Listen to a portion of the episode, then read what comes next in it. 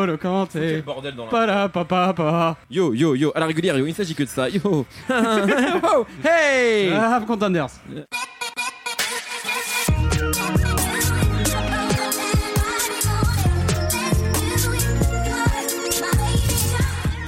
Bonjour à tous, moment exceptionnel dans l'histoire de No Fun puisque nous allons tous réaliser un rêve d'enfant. Nous allons commenter un match de Coupe du Monde. Sauf que vous allez écouter ça en différé, ça n'aura aucun intérêt, mais euh, ça nous fait plaisir d'être là. Donc nous sommes devant euh, France-Argentine en direct de Garo Rock. Là, c'est c'est les hymnes nationaux qui sont en train d'être chantés. C'est la Marseillaise, Brice euh, et Rougeau comme jamais, comme son père Nemo. Il est excité. J'ai pas vu putain en Euh, il est excité. On va bien Comme sûr- Nemo. On va, on va parler du match. On va surtout parler euh, des, des concerts qu'on a vus euh, hier, débriefer un petit peu sur le festival. Euh, on aura également à la mi-temps le créateur du festival qui sera là avec nous pour discuter un petit peu de tout ça. Et puis on va se laisser aller par le match, rebondir, parler de ce qu'on a envie de parler. Évidemment, l'équipe est là. Nico est là. Comment ça va? Salut Qui sera le Thierry Roland du jour. Exactement. Euh, paix à son âme, important. Euh, Raphaël Dacruz, Salut tout le monde. Brice Bossavi et qui est l'homme poule. Et Gunan Et Schkid est là. Allez les bleus Et notre réal ingé son euh, et mon colocataire Quentin Bresson. Yo yo yo. Allez, À la c'est parti. N'Golo Kanté dans nos fun, c'est tout de suite.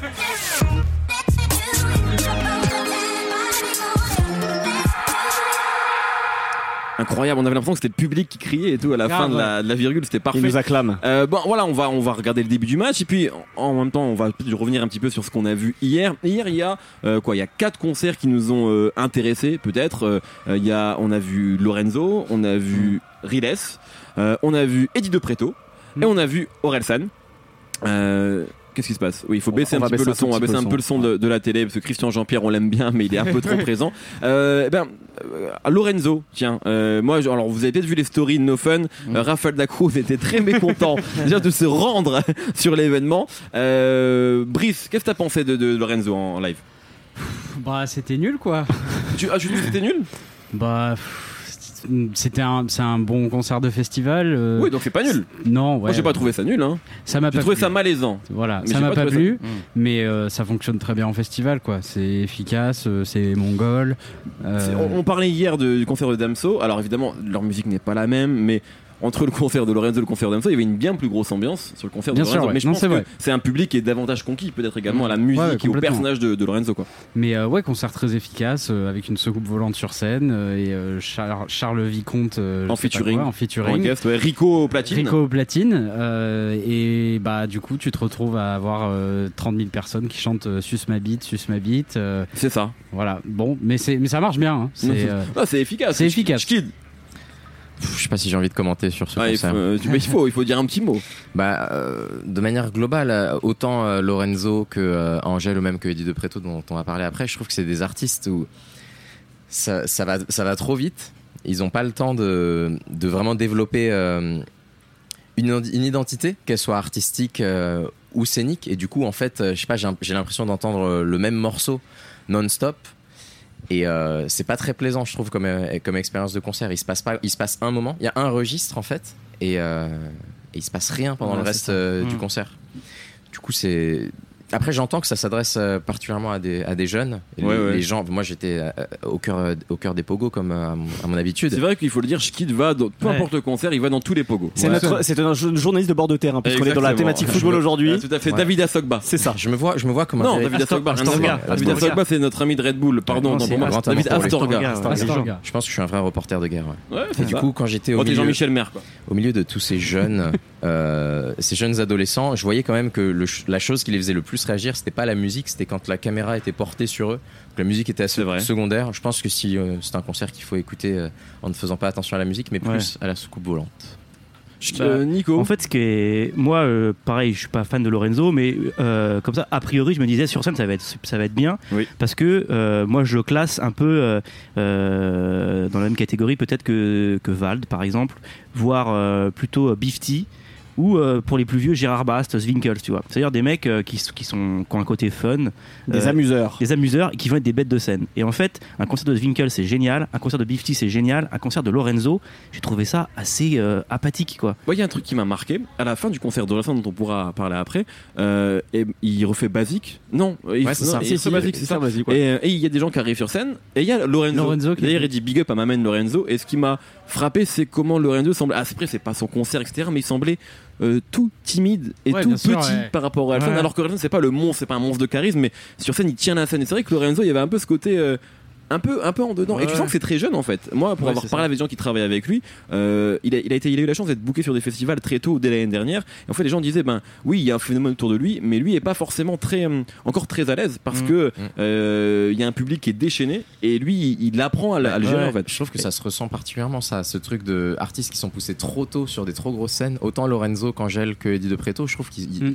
ils- ils réussissent à tenir parce qu'ils connaissent leurs morceaux, mais je les trouve pas profondément à l'aise avec leur musique. Après, c'est sans doute lié au fait que Coup d'envoi, Coup hein, d'envoi. coup d'envoi, le match Oh, part, le match part. allez Le match part. Allez les bleus la Les musique, la musique est préenregistrée, du coup, ça donne moins de flexibilité.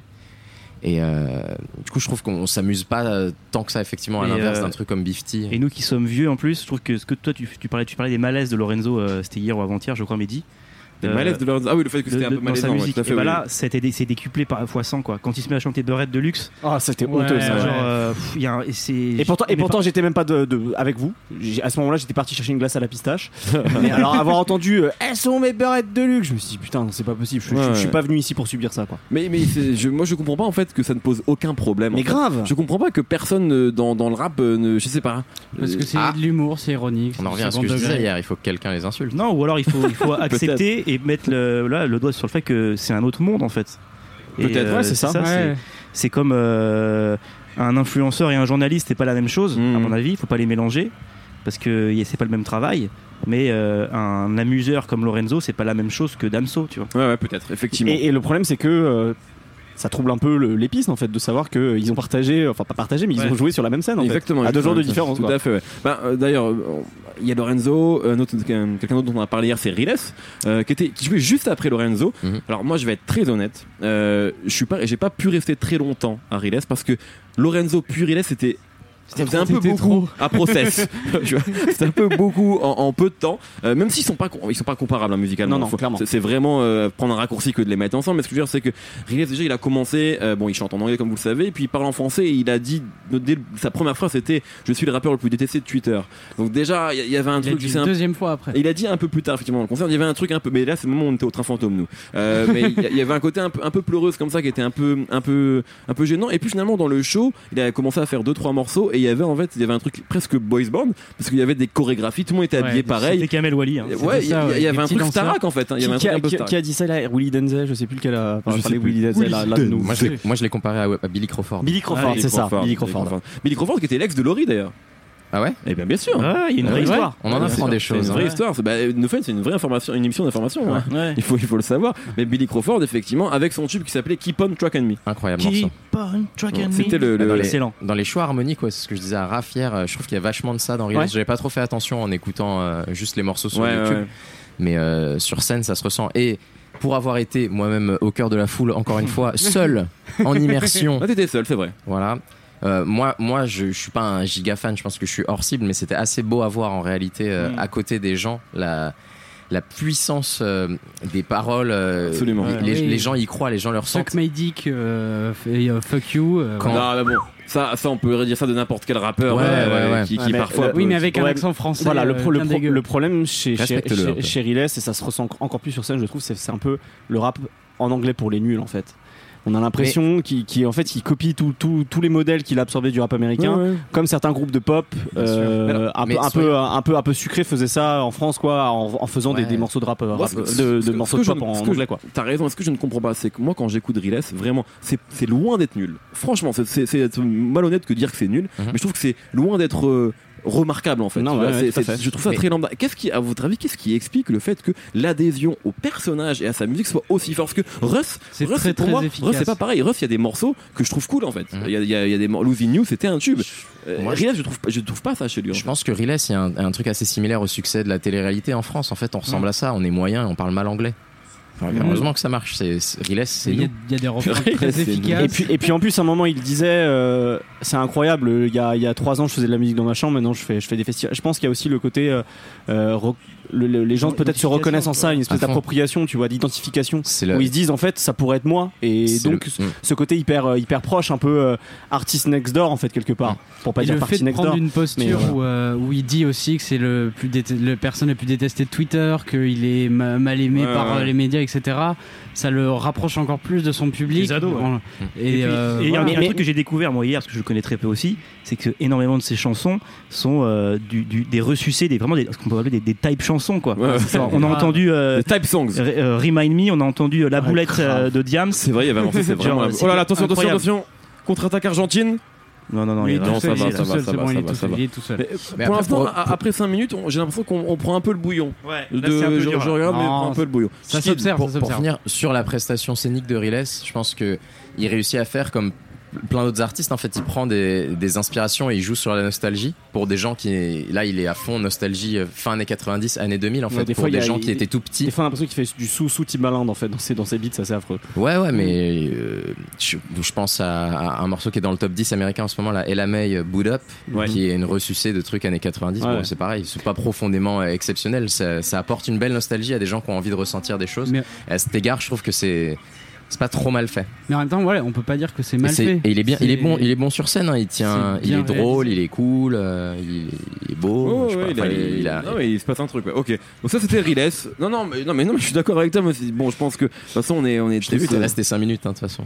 Oui, non, c'est vrai. Non, mais je le dis, je suis honnête. Ah, en fait, c'était l'enchaînement Lorenzo Riles. Ouais, ça faisait beaucoup. Ça faisait beaucoup Ah, pour moi. Et, euh, et Fallait qu'on aille ça au train ramollit le fantôme un peu quoi. Voilà, euh, on était quand même sur deux artistes que je n'écoute absolument pas. Un dont j'ai écouté l'album en entier et que j'ai, que avec lequel j'ai eu beaucoup de mal, celui de Lorenzo. Et Riles que j'ai suivi d'assez, de manière assez lointaine, pour être Ouais. très honnête. Donc voilà, effectivement, j'avais pas envie de, de m'éterniser.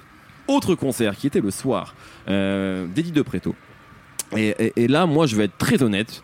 Euh, moi, j'avais un a priori sur Eddie De Preto extrêmement négatif et pas à cause de sa musique parce que sa musique je la connaissais pas hormis euh, deux singles euh, à cause de finalement des médias traditionnels qui le prennent comme un rappeur. J'ai une anecdote euh, il y a pas très longtemps d'ailleurs c'est drôle hier on était sur la scène Deezer c'est là où se produisait Eddie De Preto et il y a pas longtemps j'ai donné une interview en tant que programmateur chez Deezer pour Challenge et l'intervieweur le, journaliste me dit mon gars mon fils il adore le, le rap mais c'est bizarre il connaît pas Eddie De Preto et moi je dis mais c'est normal en fait. Parce que dans le rap Eddie De Preto n'existe pas. Et c'est une erreur que de le présenter comme un rappeur. Et c'est ça un petit peu nous que je pense qui, qui a dérangé beaucoup de gens on va dire dans le rap c'est de présenter ça comme Eddie De Preto comme un rappeur. Moi ça me rappelle je me souviens d'une émission à l'époque au Grand Journal où Grand Corps Malade commençait à à se faire un nom. Et, euh, et Laurent Veil, journaliste cinéma, euh, lui avait dit ça fait plaisir parce que là on comprend ce que vous dites. C'est une phrase qui m'avait marqué et j'ai l'impression qu'il se passe un petit peu euh, la même chose avec il y a un très bon coup franc pour l'équipe de France. Mais la même chose un petit peu avec Eddie De Preto, euh, c'est que euh, voilà, il y a un truc, c'est le, le, le, le rap pour ceux qui aiment pas le rap, quoi. C'est un peu c'est la traditionnelle histoire. oui, hein, c'est voilà. Des- le slam des années et 2000. sauf que là, voilà, exactement, c'est exactement parce que 2005. ça n'est pas du rap. Euh, Maintenant, sur euh, alors, on a vu ça avant de voir Orelsan. Euh, c'était clairement le meilleur concert que moi j'ai vu ouais. sur les sur les deux jours, enfin au moment où on y était. Euh, il y a même honnêtement, il y a des morceaux moi que j'ai envie de réécouter euh, parce que j'ai trouvé ça bien fait, bien produit. Alors effectivement, on sait que ça a été produit entre autres par Q-Stead et, euh, et Hayes, Hayes, ouais. qui sont des gens qui ont bossé euh, avec Booba entre autres, avec PNL, etc. Hayes, euh, Q-Stead, Ils ont, ils ont pas bossé avec pas PNL. avec PNL, pardon. Alors c'est quelque chose qui a Hayes, Hayes a produit Salade Tomate Oignon Oui, pour ça je sais. Q-Stead a produit pour Dossé et Booba. Euh, euh, Non Booba, je sais plus. En tout cas, il a produit pour et Dossé, Q-Stead, ouais, c'est ouais. sûr. Ok, mais il n'y a pas un truc avec PNL parce qu'en tout cas, je crois Non, que c'est une manière de. Q a, a été, euh, il- je crois qu'il a fait une soirée où il était DJ pour PNL. Ah oui, et donc et les du coup, médias, les médias voilà. se sont dit Voilà. ah bah du coup ils ont fait PNL. Ok, très bien. Donc ça, c'est une erreur. Mais voilà, donc honnêtement, moi j'ai trouvé le concert bien. Alors effectivement, il se passe pas euh, 36 000 choses. C'est lui sur scène, mais par rapport à certains rappeurs qui font pas grand chose, il y a une scénographie qui est intéressante. Euh, Il y, a un lui, ba- il y a un batteur avec lui. il y a un batteur avec lui, et lui, il n'y a pas de bande son derrière. hein. Ouais, il est, il très honnêtement, il est beaucoup plus charismatique que Lorenzo par exemple. Ouais, mais que, Alors que, même- alors que de base, c'est pas l'impression pas vraiment physique que, pour. que plein de gens en fait. Alors souvent, on va peut-être faire une pause sur le Attends, coup franc quand même. on Je s'arrête. sais pas si c'est Griezmann ou Pogba ou coup franc. Grisou. Griezmann qui le prend. Grisou. Oh, Ah, sur la barre. La barre. Sur la barre, incroyable. Putain. Ah, c'est c'est pas fini, ça c'est fini. revient dans la... Non, ça y est, c'est foutu. Ah, c'est les poteaux Bon, carrés. bah, ça, je suis désolé, mais c'est un film. Moi, à l'époque, quand je jouais à FIFA, euh, que je tapais sur le poteau, je disais je vais perdre le match. Et mec, euh, c'est Portugal-Argentine en quart de finale, c'est ce que veut l'histoire, c'est ce que veut la légende. Attendez, attendez. C'est Ronaldo contre Attends, Messi. attends, ça réattaque là Ouais, mais Umtiti sur le pied droit, on n'y croit pas. D'ailleurs, il repasse en arrière. Il le sait, lui- lui-même le sait. Bon, euh, Barre, c'est terrible. Euh, Raph et, et je quitte après. Alors moi, ce qui, ce qui est étonnant avec De Preto, c'est que, alors ça va peut-être paraître bizarre à beaucoup de monde, je n'avais jamais écouté sa musique. Je suis complètement passé à travers les gouttes. Mhm. C'est-à-dire qu'en fait, il y Mais c'est avait normal, en fait, comme fort, hein. beaucoup de gens du rap. Non, mais non, comme beaucoup de gens, en fait. ce que, ce que je, ce que je veux dire, c'est qu'en fait, il y a des, des fois, j'ai des comment dire, j'ai des réactions de, de rejet total. C'est-à-dire que tellement de monde en a parlé dans les médias, il y a eu tellement du, du- du vacarme autour de lui que j'ai pas eu envie d'écouter sa musique. Mhm. Et je me suis dit, si j'écoute sa musique maintenant, en fait, je vais la détester de principe. Donc j'ai jamais vraiment, j'ai jamais voulu écouter. Et donc pour moi, c'était une découverte à la fois sur scène et à la Ouais. fois vraiment d'auditeur. et effectivement, pour aller dans le sens de ce que tu disais, scénographiquement. C'est pas un truc incroyable, mais déjà il se passait plus de choses qu'on a, Oui. qu'on a pu voir. Sur par un festival, c'est pas mal pour un, pour un Faut- festival. Il y, avait, il y avait- un jeu de lumière, le fait qu'il y ait un batteur derrière lui, y avait- il y avait un jeu entre les deux aussi qui était, qui était pas inintéressant. Et euh, j'ai trouvé que niveau voix, sur scène, le mec gérait plutôt très bien. Ouais, ouais, ouais. C'est En termes de chant, c'était très bien, hein. j'ai- pas entendu de, de- de trucs dégueulasses, de fausses notes. de, euh, Enfin, je trouvais qu'il traînait très bien ce registre. Tout à l'heure, tu, tu parlais de registre Schkid en disant que Lorenzo, c'était le même registre pendant tout le truc. Là, j'ai eu la sensation en fait de pas voir la même chanson pendant tout le concert, contrairement Ah ouais à Lorenzo hier. Ouais. Moi, c'est l'impression que ça m'a fait. J'ai eu Mais- la, la sensation inverse totale. Ok. Mais pas- Mais- peut-être parce que moi, je découvrais sa musique aussi. Ouais, peut-être. Peut-être. Ça se Mais ressemblait du- un peu, ouais. Mais du coup, ça me donne un peu envie maintenant d'aller au moins Ouais, découvrir les morceaux, ouais. tu vois. En tout cas, cette espèce d'a priori super négatif que beaucoup de gens dans le rap pouvaient avoir et nous a priori y compris. Euh, moi, ouais. moi, il m'a, il a été effacé. En fait, je me rends compte que ce que je n'aime pas chez Lito Preto, c'est tout ce qu'il y a autour. C'est ça, Ouais, c'est la l'emballage, c'est le exactement. Mais sa musique, en fait, on on n'a pas pris le temps de l'écouter. Mhm. Ouais. Pour Bah, beaucoup d'entre nous, Euh, voilà. on s'est fait tellement matraquer en fait euh, médiatiquement euh, par euh, par Eddie De Preto, par euh, tout ce qu'il a fait Oh, euh, dans- Mbappé, dans attention, les pointe médias. Oh, d'Mbappé, attention. Mbappé qui part en pointe, qui part en contre. Oh, Mbappé. Allez, Mbappé, Mbappé. Mbappé, penalty, penalty, s'il vous plaît. Penalty, penalty. Penalty. Eh, oui, oui, Kylian oui, oui, oui, oui, oui, numéro oui, 10. Kylian, Oh quelle mais légende. Quel bel homme. Alors, il Oh y a un décalage avec les gens de la régie de l'autre côté. Ouais, Ils merde. ont entendu crier. On veut pas, on veut pas, on veut pas savoir ce qu'ils font. Spoiler. Voilà, on est apparemment on est en retard parce que oui, on est sur un horrible stream. Mais une on musique très forte dans nos oreilles là. Ouais, ouais, on veut pas, je veux pas entendre ces gens. Euh, penalty donc pour l'équipe, c'est sûrement Grisou qui va tirer, hein, qui a marqué contre l'Australie. Ou peut-être Mbappé pour, euh, Peut-être Mbappé comme c'est pour, son pour action. se faire Ah, justice. Non, non, il faut jamais faire ça. Non, c'est Griezmann, c'est Griezmann. C'est- alors, si vous entendez des gens de la régie, on nous dit rien parce que moi je les ai pas entendus. Donc on Ok. reste dans Ouais, notre je monde, les ai on reste dans notre entendus, bulle, moi, dans notre bulle comme James Bah, le et truc- comme Ademo. Euh, bah, en tout cas, Mais- quelle vitesse euh, Oh là là. Mbappé. incroyable. Putain, yes. Ça me, ça me rappelle un. Ouais, non. Ah, par contre, on va le blesser, ils l'ont hein, non, non, non, non, Pas non. de blessure, Kylian. Hors de question. Hors de question. Pas C'est trop avec sacrifié Dembélé. avec un penalty, ce serait légendaire. Putain, j'ai envie d'acheter son maillot là. T'as un gars solide, t'as un gars solide de Bagnolet, frère. Ça me, euh, ça me rappelle une pointe que de Thi- Thierry Henry contre l'Espagne l'Euro 2000 en quart de Bandit, finale. d'ailleurs. Euh, et c'était Pierluigi Collina l'arbitre. Et Hmm. c'était une horrible faute comme ça. Il aurait dû prendre un rouge le défenseur. Et il lui a pas donné. Collina a toujours détesté l'équipe de France. Je détestais ce chauve. Je Bah, déteste les chauves. italien. hein. Il était euh, euh, en couverture de PES PES euh, de- 3 2003, Ouais, Ouais, il il doit doit le le trois, ouais, ouais. En couverture d'un PS, tout à fait. Ah, On a de la culture ici. Faut savoir qu'on a fait ouais. des FIFA et que je joue avec une équipe euh, de ligue coréenne Ouais. et que je les, mer- je les martyrise tous.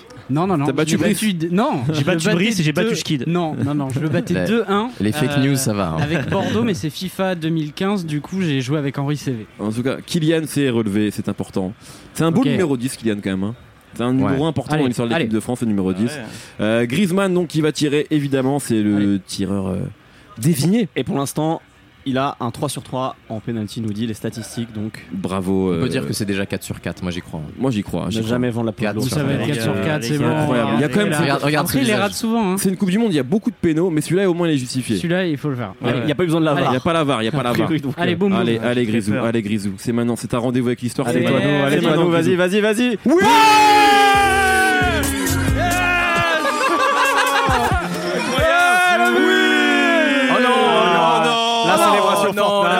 Fortnite. Annulez ce Ah but, annulez but. On annule le Ah, le but, con. pas de Fortnite, pas de Fortnite. Fortnite. Vous avez vu Tu as Alors, 27 ans, Antoine. Tu as Alors, 27 ans. Quentin, est-ce que tu peux prendre le micro s'il te plaît? Ça t'est venu d'où cette idée de virgule là comme Écoute, ça, je me suis dit, on va faire un concept, on va mettre une virgule à chaque fois qu'il y a un but. C'est incroyable, eh ben, c'est parfait. Magnifique, 1-0 pour la France. Des gens sont venus nous rejoindre. Qui êtes-vous? Laura. Tiens, Laura, Laura, viens. Mais si, oh. Les gens ont peur, les gens ont peur. Lo- Ah. Lo- Laura que tu dédicaces à Que je de dédicace à la fin de chaque chaque podcast Garrock, parce que sans elle, nous ne serions pas là. C'est un pénalty qui est très mal tiré quand même. hein. Ah, il est nul. hein. Il est catastrophique, mais ça fois. Mais le gardien est encore plus nul, donc c'est tout ce qui compte. Ça passe. Euh, Brice, on t'a coupé tout à l'heure, t'étais en train de parler Du de Eddie. Euh, je parlais donc euh, ouais d'Eddie. Euh, en fait, le truc c'est qu'on s'est, moi, enfin moi personnellement, et je pense que c'est aussi le cas de gens autour de cette table, on s'est fait aussi Je, dire dégoûter. je suis tellement fier d'avoir voté Macron là. Mais t'es malade, arrête. Euh, on s'est tellement fait dégoûter en fait de, de Eddie de Preto Ouais, par euh, un espèce d'abattage euh, médiatique, euh, d'interviews, de couverture et aussi de, de propos un peu à côté de la plaque qui ralliaient ça au rap. Que du coup, ça donne même plus envie de, de s'y intéresser ou de donner une chance à sa musique, quoi. Ce qui n'est pas la faute de Eddie en tant Exactement. qu'artiste. fait. Euh, Est-ce que c'est pour ça que un, moi je un mauvais procès qu'on lui C'est pour fait. ça que moi je fais un mea culpa. moi, je vais, je vais m'exempter un peu de ce nous, euh, puisque j'ai eu la, Tout à la- fait. j'ai eu l'occasion moi de passer un peu de temps avec euh, Kiwi Hayes euh, quand il produisait le disque et euh, et moi j'avais j'avais écouté l'album avant. Oui, toi t'es savais- toujours mieux que tout le monde, toi, et voilà, et Juju, et Juju, Monsieur privilégié. et voilà. Donc, Ça va la Pardon. France des privilèges Bon. là T'as voté Macron toi aussi Mais Mehdi, Mehdi, je te suggère qu'on passe au dernier concert qu'on a eu hier. Qu'on enchaîne, hein, Ouais. qu'on- passe. Non, mais tu voulais dire un truc. Ouais, moi je voulais dire que je m'étais un peu ennuyé pendant ce concert et que je trouve que tous ces artistes où il y a beaucoup de de médias dessus, ils ont pas le temps, je trouve, de s'exprimer. Ça, c'est vrai. Et son album, moi, je l'ai, moi, j'ai trouvé que c'était que c'était bien fait, mais que c'était un peu le même registre. Et je trouve que ça se ressent à fond dans le concert. Où c'est un peu pareil qu'Angèle, quoi. Ils ont pas le temps d'être les artistes qu'ils ont envie d'être parce Ouais, qu'il faut aller vite, il faut sortir l'album, il faut faire une tournée, il faut. C'est vrai que ça va très Du vite. coup, c'est il y a pas grand chose à manger, je trouve. Très bien. Dernier concert qu'on a vu hier, euh, c'est le Ah concert d'Orelsan. Euh, moi, c'est la deuxième fois que je le vois en quelques mois parce que j'étais, j'avais eu la chance de le voir d'ailleurs avec Raphaël à, à- à Bercy, enfin à l'accord Hotel Arena. Je crois que tu l'as revu au printemps de Bourges. Exactement, ça faisait la troisième fois que je voyais ce, ce concert Voilà. sur la tournée de, de suite à, à la sortie de euh, La fête, est finie. Euh, bon, moi, j'ai le concert que c'est marrant parce que le concert qu'il a fait à Bercy, c'était, je crois, une semaine après celui de Kendrick Lamar. J'avais beaucoup aimé celui de Kendrick, mais alors celui d'Orelsan, il y avait, c'est incroyable. Euh, Une tarte. C'était une vraie, une, Complètement, ouais. une vraie tarte. Et ben hier, c'était la même chose. C'est un des Enfin, si on, si on parle de concert de rap français, je crois qu'il y a très peu de gens qui tiennent aussi bien la scène que lui.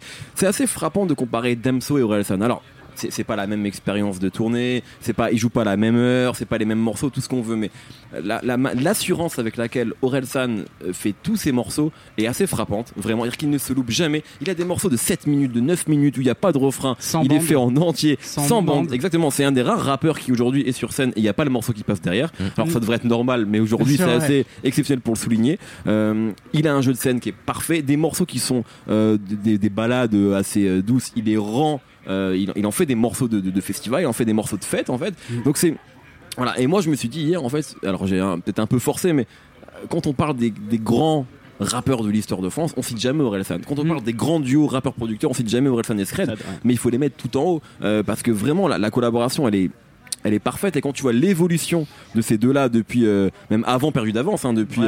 euh, le, le comment s'appelait ce projet des casseurs flotteurs euh, avec une cover une cover horrible là, euh, de En avec 2003 ou ouais avec 2000 genre. plein, plein de photos porno dessus etc Euh, mais voilà non vraiment c'est c'est un si vous avez la chance d'aller voir Alsan allez-y parce que c'est c'est imparable euh, Raphaël Bien sûr, bah, c'est c'est- enfin, c'est la troisième fois que je le vois et à chaque fois c'est pareil, je me dis c'est c'est une expérience incroyable. Déjà parce que euh, le fait d'avoir avec lui un batteur, un bassiste, Faz, donc qui, a, qui est un produ- coproducteur sur de nombreux euh, morceaux de La Fête et à est chaque fois il dit qu'il l'a Scred, découvert sur SoundCloud hein. À chaque fois, ouais. Ouais. Euh, d'a- D'avoir tous ces musiciens avec lui déjà, ça aide énormément. Le son, le son des concerts est quand même assez formidable.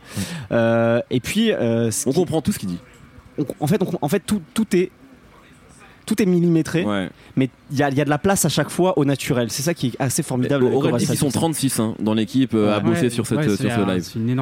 Rien rien n'a l'air trop robotique, c'est-à-dire C'est rien n'a l'air trop mécanique, tout, tout est extrêmement fluide.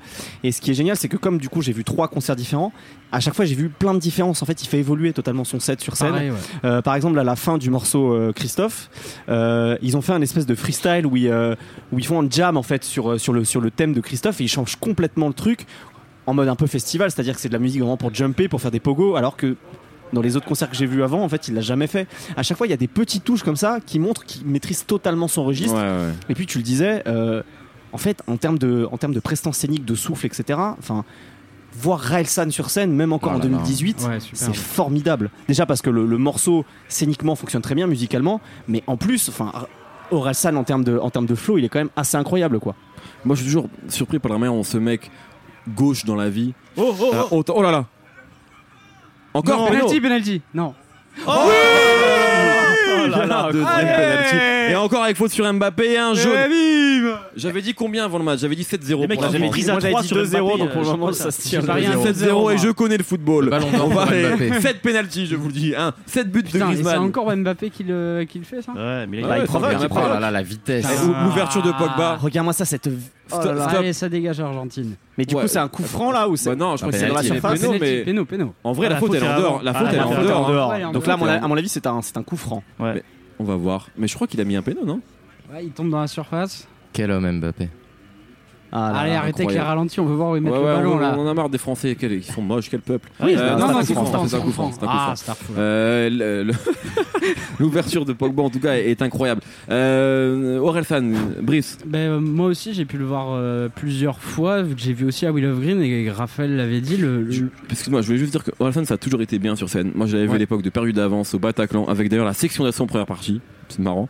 Et, et c'était déjà génial quoi. Ouais, Donc, c'est- surtout, il a des musiciens avec lui et ça, je trouve que ça change vraiment tout euh, parce que euh, il peut, entre guillemets improviser, il peut rallonger, ralentir des morceaux euh, et il l'utilise vachement. Et en plus, par rapport au premier concert de Will of Green qui était il y a un mois, euh, il n'y a pas eu les mêmes morceaux, il n'y a pas eu les mêmes animations derrière.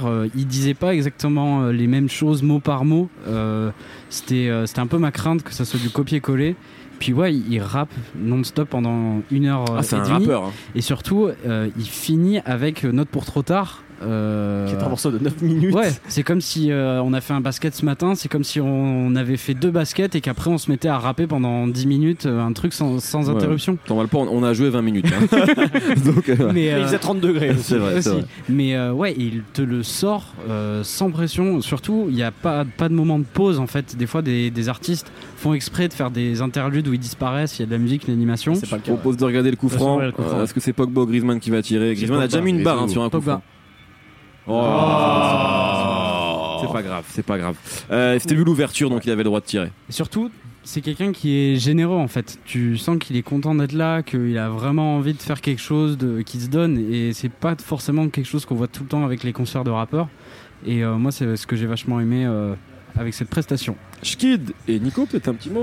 Parce que Schkid a jamais vu. Euh. Euh, Nico a jamais nous vu, deux, nous étions des puceaux d'Orelsan. Exactement, Ah ouais, bien des puces d'Orelsan. Et euh, bah, T'as aimé de faire le l'a- en plus fait, pour c'est ce que je disais hier après, les- après, après le concert, c'est que nous on l'a rencontré parce qu'il est venu dans, dans la sauce, une autre Tout émission, à fait. et que ce qui est incroyable quand tu le rencontres, c'est que c'est un mec absolument normal. En l'espace de 4 secondes, Ouais, exactement. tu peux ouais. discuter de tout avec lui, t'as l'impression que tu le connais depuis 20 ans. C'est vrai. Et là, il monte sur scène et c'est un super héros en fait. Ouais, ouais, complètement. Euh, moi, en fait, j'avais, l'impression de me dire, euh, c'est comme si moi, euh, qui n'ai aucun charisme et rien, et rien, rien à montrer, je montais sur scène et que d'un seul coup, euh, je devenais euh, Prince, tu vois. Bah, c'est comme toi quand tu commences à parler de rap. Quoi. Exactement. Quand tu en commences fait. à parler de, de, d'Agusso. de Lil Wayne. Est-ce que je suis pas un peu le Orelsan euh, Non, mais en fait, c'est- en fait, ça, déjà, c'est hyper impressionnant. Tu vois. Ouais. C'est-à-dire que c'est un mec normal et il monte sur scène et ça devient vraiment un super héros. il a pas besoin de se, de se déguiser en Raelsan pour le coup. C'est vrai. Il tient le truc euh, et ça, ça ça m'a vraiment bluffé. Et, euh, et ouais, la façon dont il détourne ses chansons. euh, et même dans la, je sais pas, le, le public est réceptif à tout en fait. Hmm. Et euh, c'est ça aussi un truc que j'avais pas capté, c'est à quel point euh, c'est une méga star pour euh, ce public jeune euh, Ouais, de festival. Alors que lui pas n'est plus tout jeune. Hein. Ouais, c'est ça, ouais. Ouais, il connaissait 35 tout piges. par cœur et surtout dans, dans son set, il y a des chansons de tous les albums. Le public connaît absolument tout, les, vrai. les vieux, les nouvelles, etc. Euh, donc ouais, euh, quand tu disais que c'est euh, le top du top dans l'histoire du rap français, il faut, ouais, il faut le considérer. Il faut euh, le considérer. Je ouais. pense que effectivement, comme tu as fait dans une petite story hier, je pense qu'il est dans le top 5, en tout cas en termes de discographie et de, de carrière, ça, ça, ça de peut longévité, clairement de- se discuter. Après, ça quoi. dépend toujours quels sont les critères. Bien mais si on parle de succès populaire, plus de qualité des albums, de créativité aussi. de créativité. c'est un- Puis c'est un super rappeur, quoi. Je veux dire, quand il rappe, il rappe, quoi. Il rappe tout le temps, en fait. Et, et- et là, sur scène, on s'en rend encore plus compte, mais le morceau San, avec tous ces changements rythmiques, le flow, etc., le tenir, c'est quand même Ouais. assez, assez, assez Et incroyable. quand j'avais posé la question, quand il est venu dans la sauce, je lui ai dit, mais tous ces morceaux sans refrain, etc. Il fait, ouais, euh, j'avoue, ça va être la merde. hein. tu vois, sa manière de en parler. fait, tu le fais, ouais, tranquille, quoi. Tout a l'air simple, en fait, à chaque fois. Je Et- quitte. Ouais, moi c'était donc euh, aussi mon, mon premier concert d'Orelsan et franchement je me suis pris une, une très très grosse claque. Euh, Je pense que c'est de très loin le meilleur concert de rap français que j'ai vu euh, de, de toute ma vie.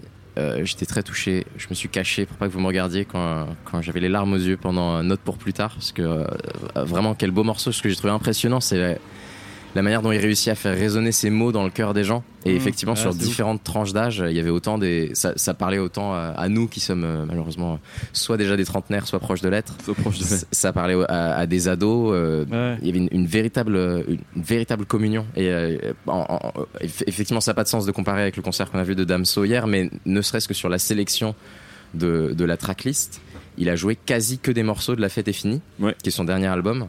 Et ça tenait largement. Et même sur la fin, il est, il, a- il est revenu pour faire basique à la fin.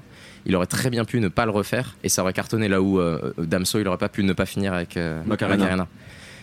Tous les morceaux qu'il fait, il réussit à leur donner une nouvelle vie, effectivement, grâce à- au réarrangement des musiciens. Et moi, j'avais l'impression d'être à un concert euh, de funk limite, en fait. C'est vivant, les morceaux s'étendent, ils pourraient durer pendant, pendant 15 minutes que, ça fonctionnerait. Parce que ça- là, il y a une alchimie, en fait, qui se sent déjà assez naturellement musicalement entre, entre Orelsan et Scred et qui se développe. euh, de manière encore plus puissante sur scène avec Phase, avec les autres musiciens, il y a un- c'est un, c'est un groupe quoi. Ce qui- C'est complètement. Et d'ailleurs, il le dit. Ouais. Il dit à plusieurs reprises faites du bruit pour mon groupe. Ouais. Donc, euh, c'est. Orelsan, c'est devenu un groupe en fait, en tout Ouais. cas sur scène. Moi, je- je- pour le coup, je comprends encore mieux pourquoi ça m'a vraiment pas plus parlé que ça. euh, ni Damso, ni euh, Eddie De Preto, ni Lorenzo, parce que la vérité, c'est que Orelsan, on a vu un concert et les autres, on vend des showcases en fait. Mhm. Ouais, c'est vrai. C'est vrai, Ouais, bien c'est vrai sûr, que ça ouais. c'est un vrai pas un problème mais une vraie question dans le rap aujourd'hui sur scène Ouais. c'est euh, la différence entre concert et showcase Yeah. et voilà Hier, on a vu un artiste exigeant en fait. très bien et bien je vous propose euh, c'était donc un peu notre récap euh, version longue parce qu'on a Je- vu quatre concerts hier de, de- de- des concerts d'hier Puis-je puis-je rajouter une chose Parce que j'ai vu rapidement la fin d'un concert euh, sur la scène 10 heures, le concert de Chege. oui ça avait l'air cool qui est ça un- C'était pas mal, ouais. euh, Qui est un groupe euh, musique afro moderne que j'adore vraiment et je suis arrivé pile pour le pour moi le meilleur morceau qui s'appelle Mona Poto une version incroyable ça a duré 10 minutes c'était euh, surpuissant. Je sais que dans un open club j'ai dit du mal de la musique africaine et j'ai pas eu le temps de, de m'en expliquer mais j'ai beaucoup de trucs modernes que j'adore particulièrement Chege non t'avais dit du mal je crois de l'afro c'est plus des influences en fait, africaines ouais, je trouve ça que que- la musique africaine qui est, qui est utilisée dans la musique occidentale, elle est souvent vulgarisée à, à quelque chose de très exotique et il y a des trucs comme Chege qui arrivent à, à faire quelque chose de moderne avec des sons traditionnels. Elle est tellement belle sur scène, euh, la chanteuse en plus. Voilà, Toi, tu es sensible à la beauté des femmes. toutes les femmes. toutes les femmes c'est important donc euh, aujourd'hui il y a quelques concerts qu'on a envie de voir évidemment il y a de Necfeu alors c'est à minuit alors peut-être que les, plus vieux comme moi seront couchés euh, mais mais Brice on compte sur toi pour euh, pour y aller train- clairement en train de vomir à ce temps-là. Tor- torse nu. euh, Je serai dans la foule à faire des pogos comme Et- euh, et il y a. DJ Snake également, ce serait intéressant de voir Ouais. tout ça. Il y a DJ qui monte là. Oula, Griezmann, attention Griezmann, oh là là là là là. Réception du. Presque, Euh, un but de Matuidi, hein, on l'a annoncé. Allez, va, on va passer sur le No Fun Beer Foot. C'est parti.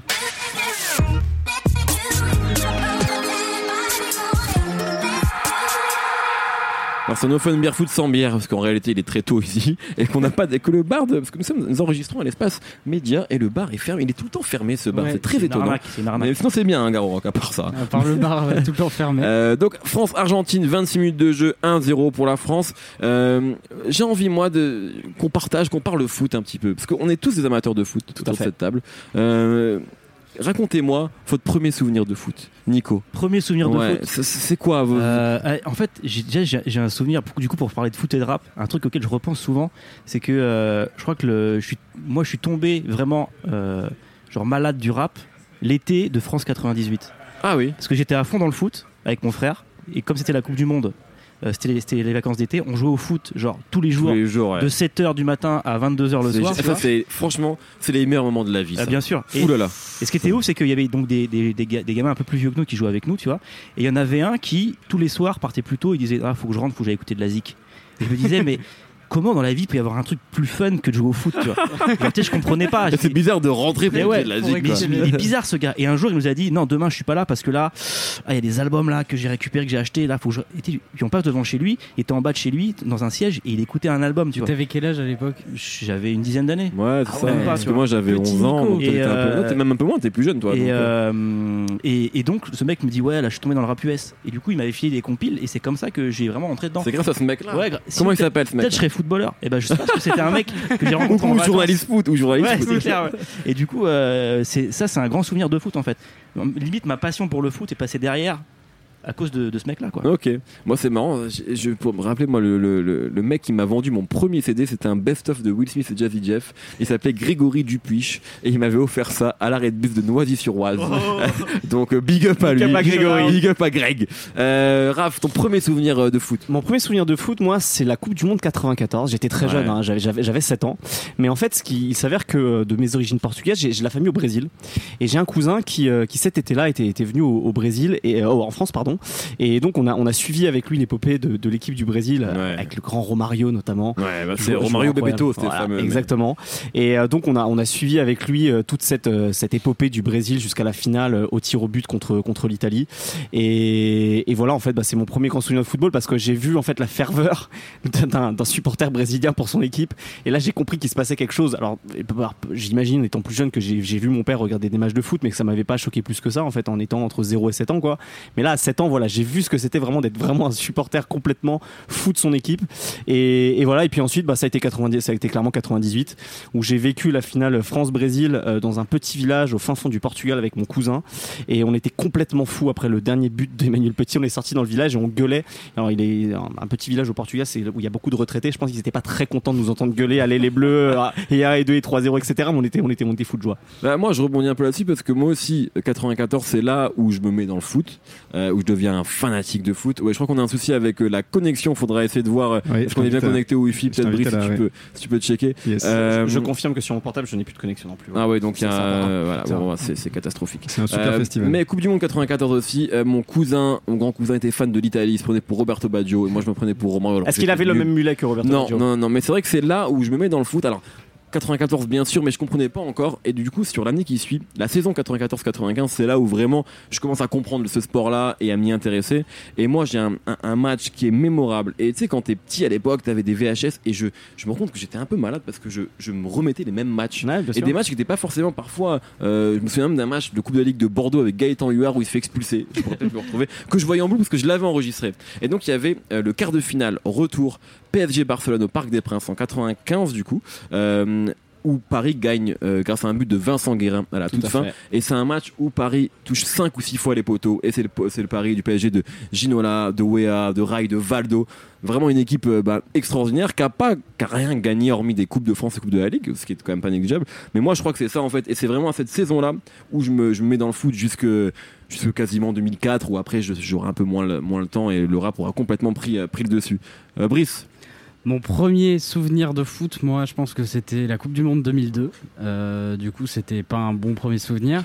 Euh, et mon premier vrai souvenir, c'est euh, c'est la Coupe du Monde 2006. Euh, c'est la première Coupe du Monde que j'ai suivie où il se passait vraiment quelque chose avec l'équipe de France. Et euh, bah, je me souviens extrêmement bien d'être chez moi avec mon père et on regardait euh, d'abord la phase de poule où euh, c'était un peu laborieux. Euh, Zizou qui se blesse, si je, me dis, si je dis pas de bêtises. La phase en, en quoi en 2000 En 2006, il se blesse ou pas? Non, en 2006 il se blesse pas. C'était en 2002 qu'il était blessé avant. Mais Il était pas 2006, sur le banc, sur en le banc. 2006, en il est suspendu pour le troisième match Voilà, contre le Togo. En fait, il joue contre la Suisse. où On fait parce Ouais. qu'on parle toujours de là, on dit ouais la France il joue pas bien, etc. Mais en 2006, ils sont mauvais dans les poules. Euh, match voilà, nul c'est contre ça. la Suisse, match nul contre la Corée du Sud si j'ai pas de Ouais, bêtises. et Et c'est après ça, on ouais. gagne, on doit gagner par deux buts d'écart contre le Togo. Et là il joue pas contre le. Togo. Et, euh, et du coup, ouais, Zidane qui joue pas au troisième match. Et du coup, je me disais, ouais, c'est mort, euh, on va jamais, on va jamais aller loin. Et là, bah, il y a ce France-Brésil euh, qui m'a marqué. Je me souviens très bien de chaque moment, de tout ce qu'a fait Zidane. Et puis après, bah, le foot, moi, ça m'a suivi avec les Girondins de Bordeaux. Donc, euh, c'était plus compliqué. Euh, sauf à la période 2009, euh, la grande période Laurent Blanc, Marwan Chamak, euh, Johan Gourcuff. Johan Gourcuff. un grand homme, euh, un peu fragile, fan de Drake sans doute, mais euh, après, bah, j'ai toujours continué, quoi, et voilà. Non, ce que tu peux dire, Brice, c'est que tu es membre de Tatane. Oui, aussi, Une belle évidemment. Oui, Parle-nous de ça. oui, mais j'aime pas trop parler de moi, vous savez. Euh, non, mais euh, ouais, depuis, bah, depuis deux ans, euh, j'ai rejoint euh, l'association de Vicage d'Orasso qui s'appelle Tatane, Mhm. euh, qui est une association pour un football durable et joyeux. Euh, C'est beau dit comme ça. et qui est ouais en fait une, une asso où on, on- le but c'est de créer du lien social avec le football Des gauchistes, quoi. des gauchistes euh, du football où en fait on organise des tournois euh, dans des quartiers euh, on va faire euh, des événements euh, dans les maisons de retraite. euh, et en plus, ça me permet de pouvoir parler du Milan AC avec Vikash Dorasso, qui est Vous avez fait un beau livre là, vous avez fait un beau livre. On a sorti un très beau livre. Tu vois, je fais ta promo là. Ah, t'es t'es vraiment très fort. Eh. 50 idées pour changer le foot, disponible pour, à 14 euros dans toutes les librairies. Ou d'ailleurs, on en parlait juste avant, Orelsan et Orelsan, euh, j'ai fait Orelsan euh, qui explique comment on peut s'emmerder devant un match de foot dans les règles de l'art. Euh, parce qu'il faut savoir que Orelsan donc aime bien le foot, mais euh, il a en fait il est dans une famille de tarés de foot. Euh, son, son père est au- a bossé au- avec le, le Stade Malherbe de Caen. Son cousin a fait le- la mascotte du Viking pendant un moment au Stade Malherbe. Quelle histoire Et il a un autre membre de sa famille qui est juriste au Stade de Reims. Du coup, il suit énormément le foot, un peu malgré lui parfois. Euh, Shkid Mon premier souvenir, euh, je pense que c'est. euh, J'ai pas envie de me tromper sur les dates, parce que, voilà, mais je, je dirais que c'était euh, juin, 2000, euh, juin 97, France-Finlande. C'était un des matchs de préparation pour, la, pour le mondial. Et euh, si ma mémoire est bonne, vraiment, c'est le premier match euh, où euh, David Trezeguet a joué, il était remplaçant. Première sélection, je crois. Ouais, première sélection de Trezeguet. Et moi, ça m'a, ça, ça m'avait traumatisé de voir David Trezeguet dans l'écran, parce qu'à l'époque, les seuls métis, enfin les gens de couleur qui n'étaient pas noirs que je voyais, c'était dans les clips en fait. Et là, je sais pas, ça m'a donné, de- ça m'a donné un espoir. Je, je sentais quelque chose d'un peu spirituel. euh, Très magique. Gaulle t'a inspiré Mais L'arrivée d'un light skin sur le terrain, t'as fait quelque chose? j'ai compris que j'étais un light skin. Grâce à David. Grâce à David. Ensuite, il y a eu la Coupe du Monde. Voilà, moi j'ai- j'étais en possession, c'était incroyable. Tous Ouais. les matchs, mon grand frère, il m'a amené regarder les matchs sur euh, le parvis de l'hôtel de ville, sur les grands écrans, c'était trop bien. Euh, Bisous à lui, Pascal Jobert. Et, euh, et le lendemain de la finale, donc euh, le 13 juillet, 13 juillet. j'accompagne ma grande sœur euh, qui faisait du cinéma à l'époque euh, à l'aéroport, parce qu'elle partait tourner dans un film avec Gaspard Ulliel. Et on est à l'aéroport et T'es vraiment bien né, toi. hein. Monsieur privilégié, hein On est à l'aéroport et évidemment c'est le jour où à l'aéroport il y a également les joueurs de l'équipe de France qui vont, je sais Ah pas, bah ouais. ils partent en vacances, je sais pas quoi. Et moi, euh, euh, moi j'avais, je sais pas, j'avais envie de voir euh, David Trezeguet quoi. Je pensais à lui tous les jours en fait. Ah ouais, c'était vraiment Ah, genre. j'étais obsédé par lui. ah ouais, je savais pas que c'était à ce point-là. J'étais obsédé par lui. Comme moi avec Zizou. Enfin, comme la reste de la France avec Zizou. Il n'y a pas que moi. On était tous passionnés par Zizou. Je suis à l'aéroport, j'accompagne ma sœur et euh, ma sœur de l'autre côté de la vitre, en fait, elle voit les joueurs de l'équipe de France et il y a genre David Trezeguet qui est assis euh, dans, dans- dans mon champ de vision en fait. Moi je suis là, je suis tout petit, j'ai 7 ans. J'ai une anecdote là-dessus.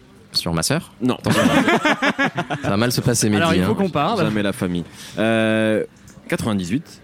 Je, ma, ma grand-mère euh, arrive d'Algérie, elle vient pour la Coupe du Monde. D'ailleurs, j'ai un souvenir très émouvant euh, du match Nigeria-Espagne, où donc le Nigeria bat 3-2 l'Espagne dans un match fou avec un, but de Sunday Olysée à la fin.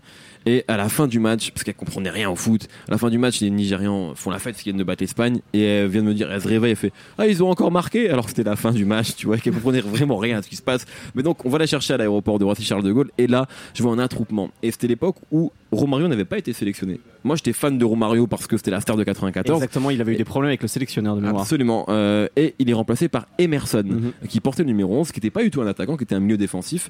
Et Emerson était là, et donc tu avais toutes les télés brésiliennes. Et moi, j'étais juste à côté d'Emerson, j'avais réussi à y aller. Donc, je pense que je suis passé sur des télés brésiliennes à l'époque. mais J'ai jamais vu les images, tu vois. Mais j'étais là lors de l'arrivée d'Emerson euh, à Paris. Et oui, c'était c'était incroyable. Euh, ah, je crois qu'on a récupéré Internet. C'est Ah, une putain, Euh, formidable parce que là, j'étais vraiment sur le point d'arrêter cette émission. hein, je te le dis. Quentin, Ouais. ton premier souvenir avec le foot. Quentin, notre Euh, réal et un Gesson. Yes, bah moi c'est un peu particulier parce que j'ai grandi à Saint-Etienne et, euh, Oh. Ah ouais, donc il y a- il y, a la tradition. euh, et Oh, le donc chaudron. euh, carrément et donc tout petit déjà. Donc bah, fan, de, fan de l'OL, c'est ça? Yes, carrément. et donc dès mes 5 ans, mon, mon père m'emmenait toujours au chaudron au moins euh, allez, deux, deux fois par an. Quoi. Emmenez-moi. Ah, Geoffroy Geoffroy Guichard, tout ça avec moi. Et euh, du coup, voilà. Et du coup, c'est des- c'est surtout des rapports, c'est con à dire, mais c'est surtout des rapports au son, en fait, et euh, voir la- les chants des supporters et tout ça. Moi, ça m'a toujours fasciné. Quel professionnel, Carrément. Incroyable. Et d'ailleurs, on a un très bon podcast qui parle de ça, qui s'appelle Du Sport, qui est animé par Victor Tuaillon. Je vous invite à écouter l'épisode 2 qui parle du rapport au ballon et du rapport au stade et comment est-ce qu'on découvre euh, le sport quand on est jeune et pourquoi. C'est sur la philosophie du sport et sur la philosophie du ballon. C'est très très intéressant et ça m'a beaucoup rappelé de souvenirs en fait. Les, les, bah, les- les premières fois où on va voir des matchs de foot, les premières fois où, euh, où vraiment on est confronté à ça. Donc c'est pas des souvenirs vraiment sportifs parce que je, je connais très mal les prénoms des joueurs et, et les dates et les compétitions, mais euh, je, vais, je continue encore aujourd'hui à aller au stade parce que j'adore ça. Très bien, merci beaucoup. Je propose qu'on fasse une petite pause et on revient euh, juste après pour euh, continuer de parler foot. À tout de suite.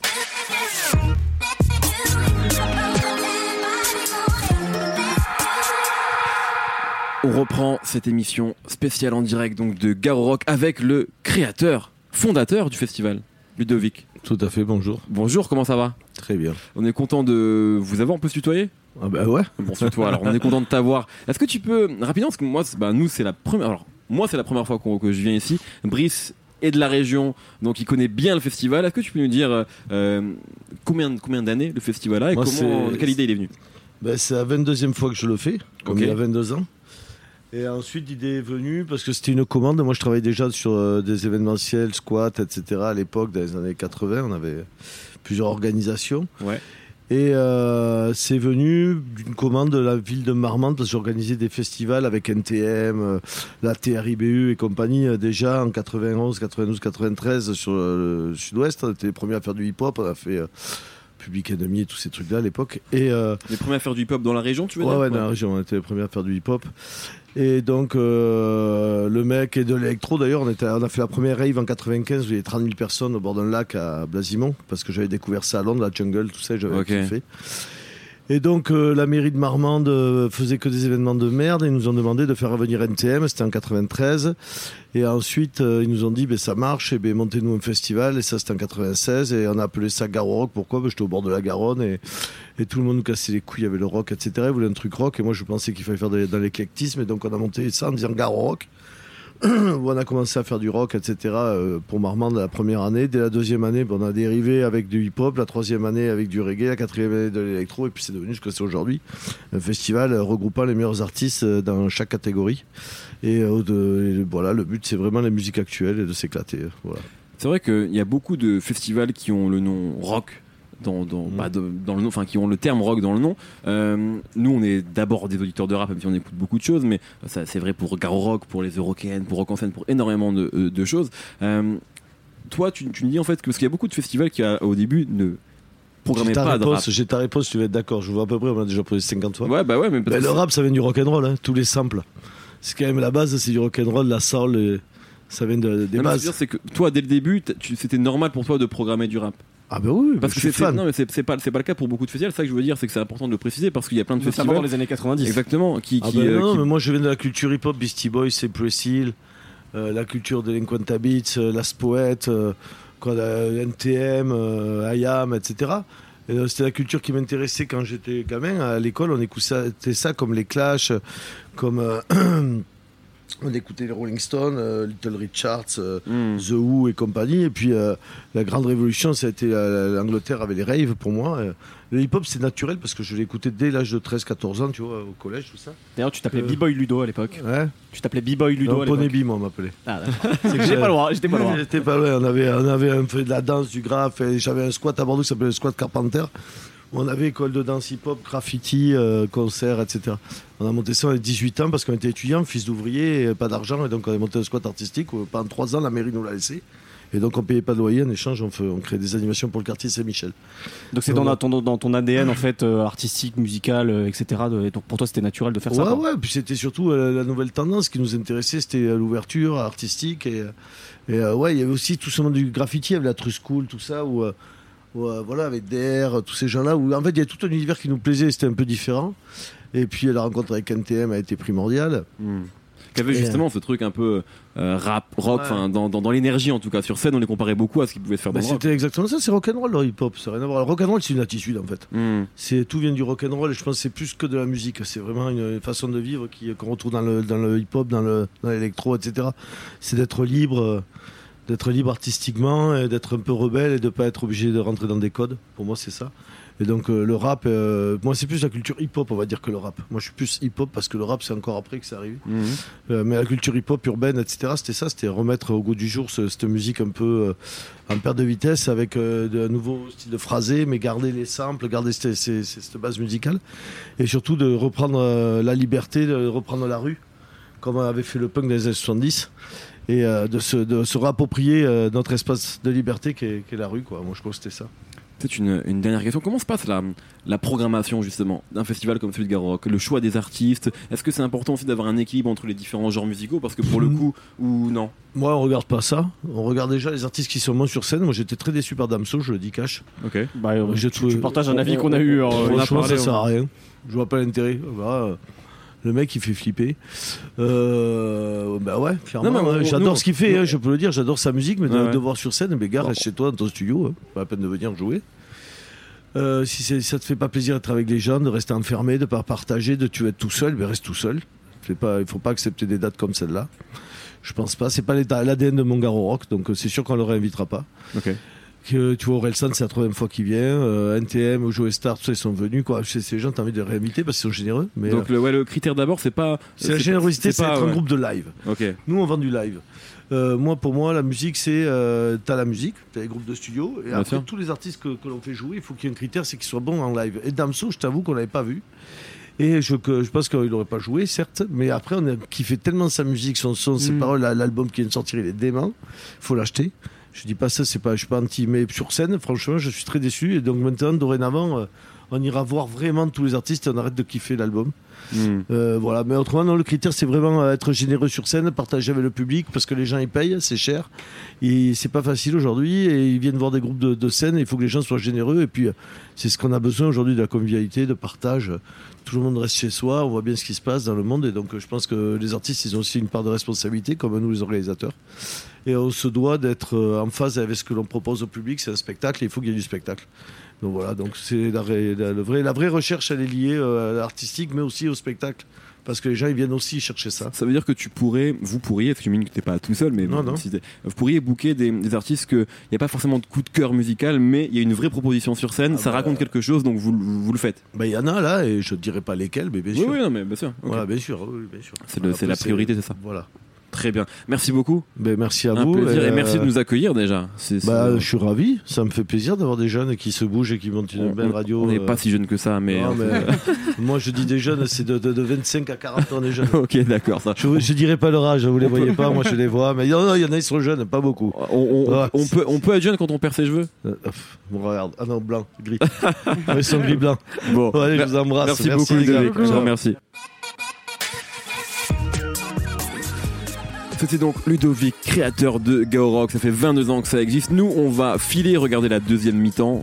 Si, si, si quelqu'un diffuse ce match ici, je ne sais pas. On va se battre pour le voir. La quête, la quête et- au match. et- Exactement. Et demain, on reviendra, on parlera bah, d'ailleurs de, de quelque chose qui peut être lié avec les festivals, avec les groupes, certains groupes qu'on veut voir, c'est des liens entre rap et rock, dont on parle beaucoup. Il vient de dire quelque chose de très important, c'est être rockstar, c'est une attitude, c'est pas un truc de musique, et c'est un truc que beaucoup de rappeurs nous disent aujourd'hui quand ils, ils- ils revendiquent le côté rockstar, et bien ils parlent d'attitude avant de, de musique, donc on pourra en parler demain. On pourra aussi évidemment revenir, je pense, sur les, euh, les tragiques et récents décès de XXXTentacion et de Lil Peep quelques mois auparavant. Euh, merci messieurs, merci Nico, merci Raph, merci Brice, merci Schkid, merci Quentin et merci. Griezmann qui devait nous mettre un deuxième but. Dis Marie enculé. À, à demain, bisous, bye, merci. Binge.